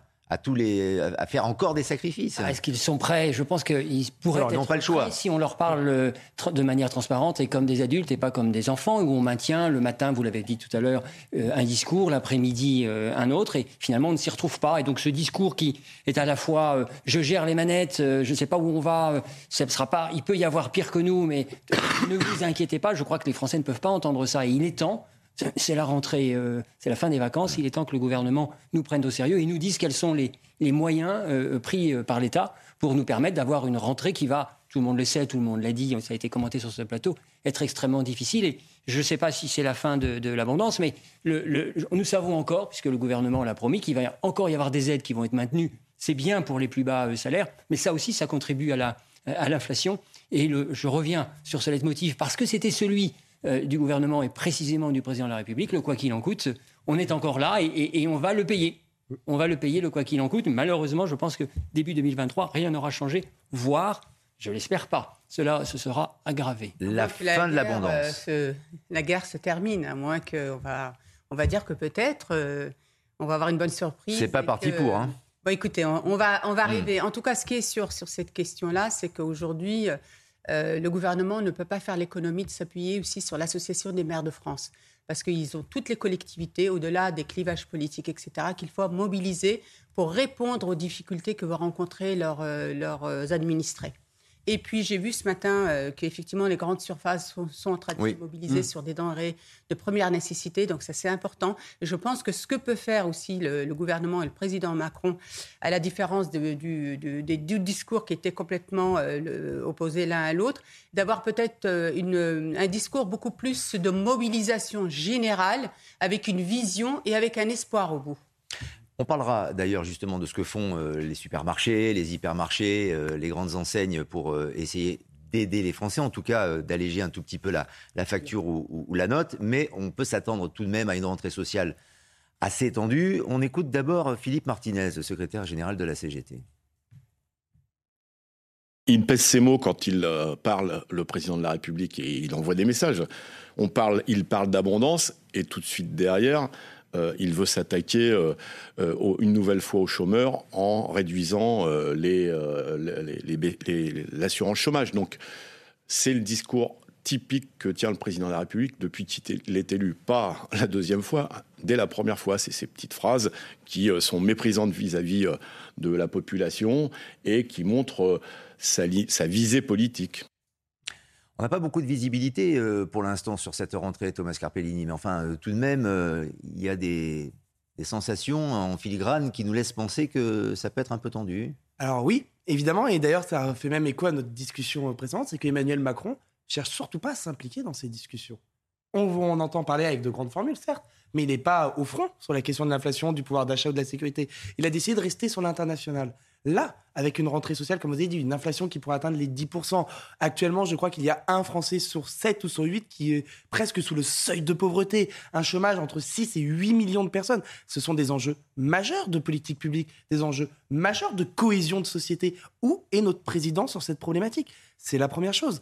La deuxième, c'est que si on était un petit peu cynique, on pourrait dire que euh, la godie sur les questions internationales, ça peut être problématique, mais bon, les Français euh, entre, la, entre ce qui se passe ailleurs et ce qui se passe chez eux, c'est ce qui se passe chez eux qui est le plus important. Là, si Emmanuel Macron continue à faire de la godie sur ces questions-là, sur l'inflation, sur les questions de pouvoir d'achat, les Français vont pas le supporter. N'oublions pas que les dernières, la dernière présidentielle, ça n'a pas été un triomphe pour Emmanuel Macron. Il n'a pas été réélu avec le même score qu'en 2017. Il a, fait, il a réuni moins de voix. On voit qu'il n'a pas eu sa majorité absolue à l'Assemblée nationale. Donc on voit que les Français sont beaucoup l'attente davantage au tournant. Et là où politiquement on pourrait faire une analyse, c'est que là où Généralement, on dit qu'après une élection, il y a un état de grâce. Emmanuel Macron semble tomber dans un état d'obligation. Les Français lui mettent un mandat impératif, en l'espèce, règle-nous ça, parle-nous, offre-nous des solutions, bonnes ou mauvaises, ça c'est ton job, mais on veut des choses concrètes. Et là, actuellement, euh, Emmanuel Macron décide de rester euh, tel Marc Aurèle sur le portique des philosophes en haut du Mont Laventin et ne nous parle pas. Où, et, et où sont les annonces du président de la République? On nous annonce un cataclysme, on nous chante la chanson sans parole. La fin de l'abondance, c'est le titre, ça veut rien le dire. titre de la chanson. Exactement. Mais c'est ce qui revient exactement. Et, et après, il laisse le soin, notamment à son porte-parole euh, Olivier Véran, de décrypter, d'essayer de, de rassurer. Et d'ailleurs, c'est un tout petit peu en contradiction d'ailleurs avec ce que, ce que dit Emmanuel euh, Macron. On écoute Olivier Véran, le porte-parole du gouvernement. Ici et là, on entend parler de rentrer sous tension. Ce n'est pas du tout notre état d'esprit. Face aux événements passés, face aux événements à venir, nous préférons et nous appelons à l'unité de la nation, à l'union. D'abord, nous avons protégé le pouvoir d'achat, je le disais, comme aucun autre pays en Europe. Les résultats sont là, je vous les partage sans aucun triomphalisme, bien sûr, car je sais que le quotidien de nombreux de nos concitoyens est encore complexe et leur morale parfois en dents de scie. Mais force est de constater que nos mesures ont fonctionné. Hormis Malte, personne ne fait mieux que la France en Europe. Notre inflation est de 6,7% alors qu'elle dépasse les 8% en Allemagne, ce qui correspond 8% à un mois d'impact de salaire. Elle frôle même les 11% en Espagne, elle atteint les 22% en Estonie. Ludovic de Villèle, on a l'impression que tout va bien. Quand on écoute Olivier Véran, enfin, les, les chiffres sont là. Que ce gouvernement semblait être déconnecté, ça en est encore une, une, une illustration. Euh, le pays est sous tension, mais pas du tout. L'unité, ça n'a rien à voir. Le pays, c'est pas le pays qui est sous tension, ce sont les Français qui sont tendus parce qu'ils s'inquiètent et nous disent il y a une unité nationale. Je ne suis pas certain. Vous avez rappelé que la, la, rentrée va être difficile. Elle va être difficile dans les entreprises, elle va être difficile à l'Assemblée puisqu'il n'y a qu'une majorité relative. Et c'est peut-être du coup un mal pour un bien parce qu'on attend beaucoup du président de la République et à la fois, pardonnez-moi, en même temps, on lui dit qu'il en fait trop, mais peut-être que le pouvoir va un peu se décaler, se déplacer du côté de l'Assemblée nationale, et c'est peut-être vers là qu'il faut attendre de nouvelles propositions plus, plus égalitaires, plus ancrées dans, dans, dans la réalité. Donc, je ne le fais pas confiance à M. Macron, c'est pas la première fois, mais la réalité politique va faire que peut-être, c'est peut-être une des raisons pour laquelle il se mêle moins de politique intérieure, parce qu'il sait que ça lui échappe et qu'il va davantage, euh, non pas faire des voyages, mais à l'international sur des sujets qui font partie d'ailleurs de ses prérogatives régaliennes. Et garder cette posture euh, internationale, euh, en effet, en travaillant cette image de ce, ce personnage. En effet. Euh, Naïma Fadel, qu'est-ce que vous craignez le plus pour cette rentrée sociale? Moi, Je pense qu'il va y avoir le retour des Gilets jaunes. Je suis même persuadée parce qu'on n'en avait pas fini en fait avec les Gilets jaunes. Ça s'est rudement radicalisé parce qu'il y a une OPA de l'extrême gauche euh, qui a mise sur ce mouvement qui était un mouvement populaire, un mouvement de, de, de, travailleurs pauvres en fait, des gens qui travaillaient, qui n'arrivaient pas à joindre les deux bouts. Donc moi je pense que les Gilets jaunes vont revenir en espérant que Vraiment, j'espère de tout cœur que l'extrême gauche ne va pas encore euh, mmh. s'en mêler parce que c'est elle qui a nuit à, à ce mouvement populaire. Thomas Carpellini, ça vous semble probable C'est plus le retour que des Gilets jaunes Si on doit regarder un petit peu en arrière, l'inflation a causé des troubles majeurs dans de nombreux pays. Il suffit de relire Les raisins de la colère sur l'inflation en 1929 aux États-Unis. Si on doit aller du pire, du pire, du pire, du pire, c'est l'inflation qui a conduit le fascisme en Italie au pouvoir et le nazisme en Allemagne.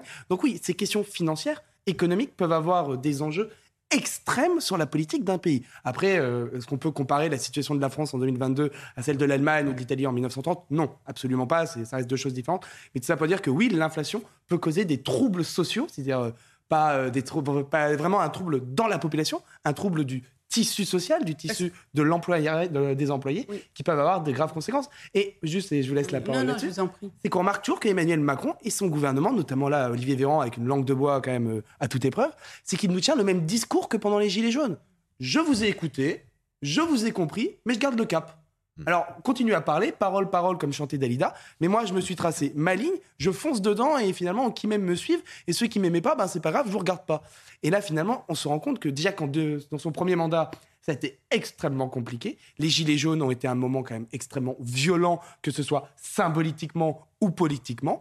Et là, oui, en effet, avec cette inflation galopante, avec ce chômage galopant, avec ces problèmes de dette et d'insécurité galopant, tout est réuni dans le, finalement dans, dans le mixeur pour faire une sorte de cocktail explosif qui risque d'exploser non pas à la tête du président, ça c'est un débat politicien, mais à l'ensemble de la société car il risque d'être plus fracturé que jamais. Non, mais rappelez-vous, le Gilets jaunes, il y avait le premier temps et le deuxième temps. Le premier temps, c'était un mouvement populaire, c'était le mouvement des ronds-points, c'était très bon enfant, c'était même, j'allais dire, c'était extrêmement euh, difficile parce qu'ils ont souvent été invités, on, les a moqués, mm. certains ministres les ont moqués. Et après, il y a eu le deuxième temps, ils se sont radicalisés. Pourquoi? Parce qu'ils n'ont pas été entendus. Et là, ce ils vont être certainement rejoints par les classes moyennes. Les classes moyennes qui ont voté Emmanuel Macron. Mm. C'est ça qui va être intéressant. il peut y avoir donc une amplification oui, malheureusement, du mouvement des Gilets jaunes. L'été a été chaud sur le plan climatique et, euh, la rentrée scolaire va être euh, bouillonnante ou brûlante sur le plan euh, social. Mais pour rebondir sur ce que vous disiez très justement, M. Macron garde le cap. L'inconvénient, c'est, et là ça va être un propos un peu facile, pardonnez-moi, c'est qu'avant les, phares étaient allumés, on pouvait mm. critiquer, on savait. Là, les phares sont éteints et on va dans le noir parce qu'encore une fois, on ne sait pas quel est ce cap. C'est mm. faites-moi confiance restons unis parce que l'heure est grave. Et puis c'est tout. Euh, voilà, non pas taisez-vous. Mais, mais, mais on ne sait pas où il va. Et donc c'est d'autant plus inquiétant parce qu'on sait que les temps vont être difficiles. Il nous le dit, nous le savons, mais on ne sait pas où on va. Et on attend non pas une parole présidentielle, mais on attend des actes. Allez-y. Et ce qui risque même d'être un petit peu différent de si un mouvement euh, similaire aux Gilets jaunes devait apparaître, c'est qu'ils vont avoir des relais maintenant. 89 députés du RN, plus d'une centaine de la NUPES, vous pouvez être certain que tous ces députés vont se ruer sur cette parole comme la misère sur le bas clergé breton. Mmh. Ça va leur permettre de servir de porte-étendard. Et dès lors, l'Assemblée nationale, ça va être là que va jouer la politique. Car je suis entièrement d'accord avec vous. Je pense qu'Emmanuel Macron a conscience qu'il n'a plus toutes les cartes en main, que l'époque où il pouvait faire tapis car il avait un carré d'as est révolue, qu'aujourd'hui il a d'autres joueurs en face de lui. On n'est même plus sur un billard à trois bandes, mais sur un nombre incalculable de bandes. Il n'a plus toutes les variables d'ajustement à sa disposition et qu'aujourd'hui l'Assemblée nationale peut devenir ce bouillon démocratique mmh. qui, d'une certaine manière, mmh. on attendait tous. Avec un pays qui manque de tout pour cette euh, rentrée, euh, on le voit là encore aujourd'hui, c'était euh, des places dans les crèches, c'est un sujet récurrent, mais il manque 8000 euh, chauffeurs de bus scolaires.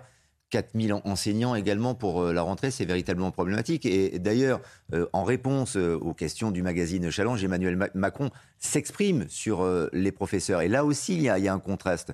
Nous rêvons pour notre jeunesse de professeurs plus épanouis, mieux valorisés, plus libres de leurs moyens pédagogiques, mais aussi de suivi plus personnalisé, de langues mieux enseignées. Mais le problème, c'est que le métier, Naïm Fadel, ne, convient plus. En tout cas, il n'y a plus de vocation pour le métier d'enseignant aujourd'hui. Ben, c'est un métier, euh, rappelez-vous, enfin, si je peux me permettre, euh, c'est un, métier qui faisait rêver tous les jeunes enfants et, il nous faisait rêver quand on était euh, enfant. C'était un métier où il y avait un statut social, et il y avait un respect.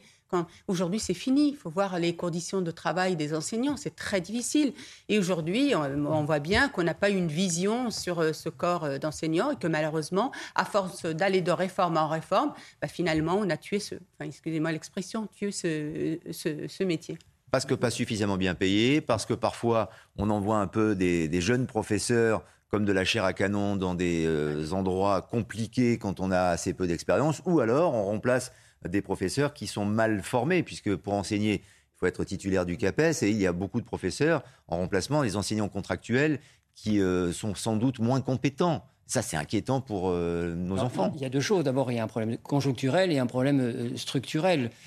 manifestement, le problème des professeurs, c'est celui dans d'autres professions. Chauffeurs de bus, les restaurateurs. On n'en parle pas aujourd'hui, mais on en a parlé cet été. Le, monde médical, le monde pénitentiaire, le monde de la justice. Donc, on pourrait développer le, manque de, de moyens en personnel et en matériel, mais en personnel de l'État. Ça, c'est un vrai problème. Deuxièmement, c'est un problème crucial, l'enseignement, puisque c'est d'un des piliers de la République, c'est toute notre jeunesse. On peut toujours demander à les faire reset à la jeunesse mmh. algérienne. C'est ici qu'il faut s'en occuper. Et pour en terminer, M. Macron qui veut rêver, mais on ne lui demande pas de rêver. Nous, nous ne rêvons pas. Nous, on lui demande de marcher avec ses pieds et de regarder où vont ses pieds. Et alors, parce que ce propos qu'il a tenu, on pourrait tous le tenir. Ça ne mène à rien. On ne lui demande pas de rêver. On lui demande de, nous proposer, de nous proposer des solutions crédibles euh, pour avancer et non pas pour avoir la tête dans les nuages. Alors, solution crédible, justement, euh, Emmanuel Macron, qui avant de partir en Algérie est à la Sorbonne ce matin et qui vient d'annoncer qu'aucun enseignant, voilà, on tombe en plein dans, notre, dans le cœur de notre sujet,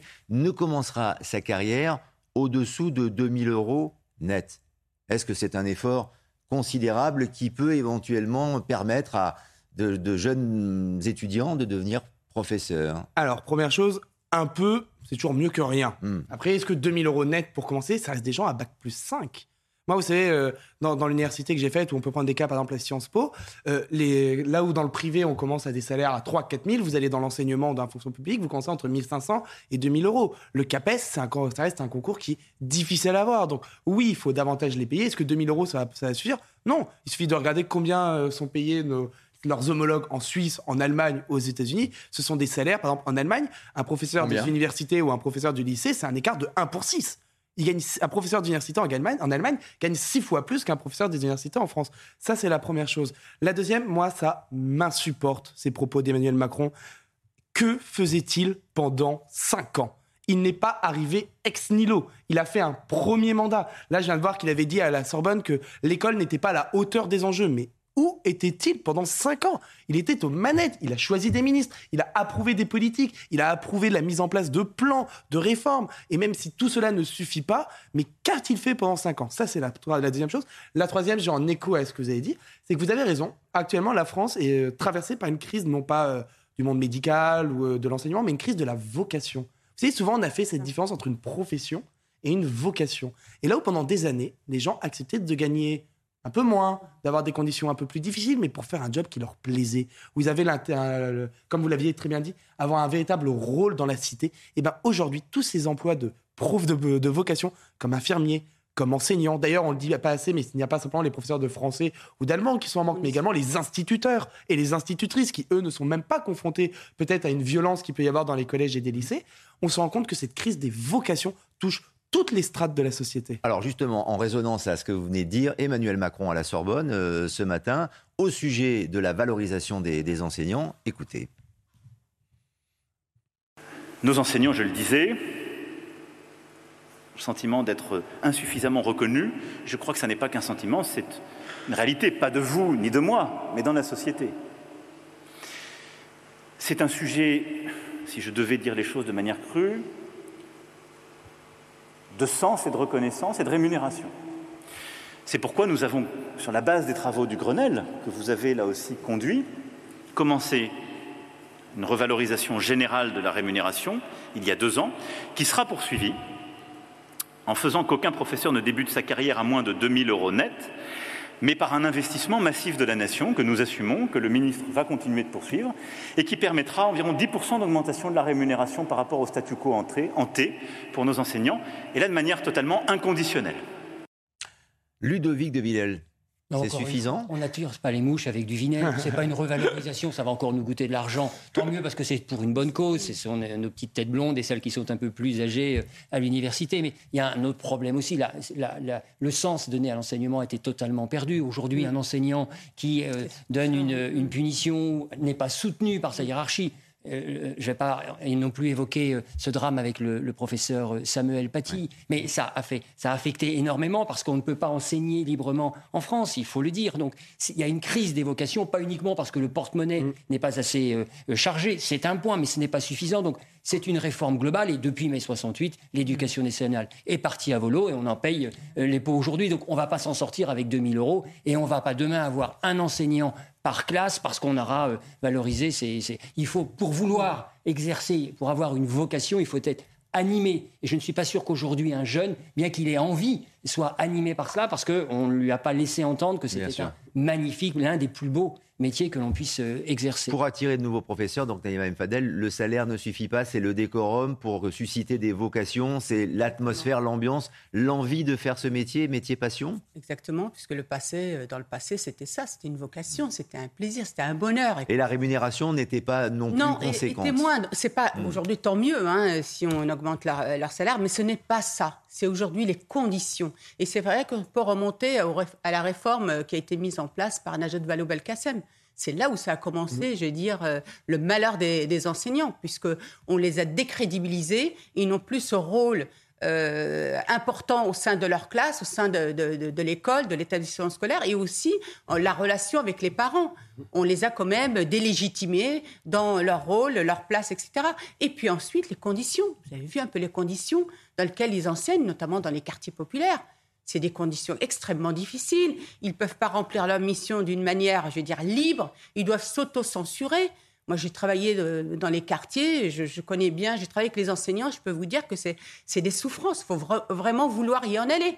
y aller, pardon. Et c'est ça toute la difficulté. Et si on remet pas tout ça à plat, mm. en leur redonnant leur rôle, en les légitimant, en les mettant et, surtout par rapport à la hiérarchie, parce que c'est ça le problème. Le pas de vague, c'est ça aussi. Ce qui s'est passé pour Samuel Paty, c'était le pas de vague.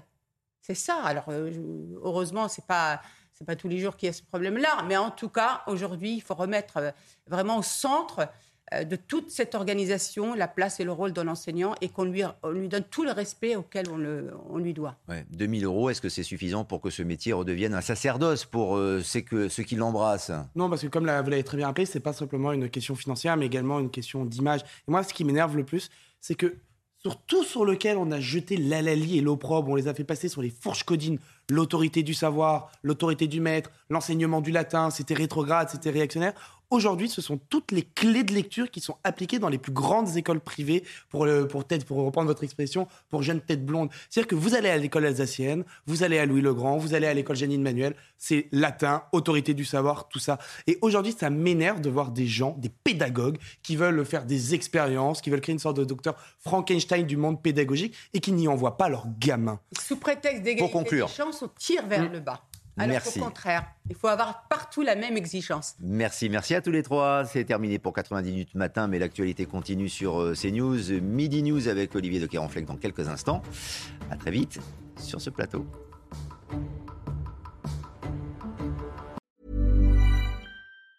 Even on a budget, quality is non-negotiable. That's why Quince is the place to score high-end essentials at 50 to 80% less than similar brands. Get your hands on buttery soft cashmere sweaters from just 60 bucks, Italian leather jackets, and so much more. And the best part about Quince, they exclusively partner with factories committed to safe, ethical, and responsible manufacturing. Elevate your style without the elevated price tag with Quince. Go to quince.com slash upgrade for free shipping and 365-day returns.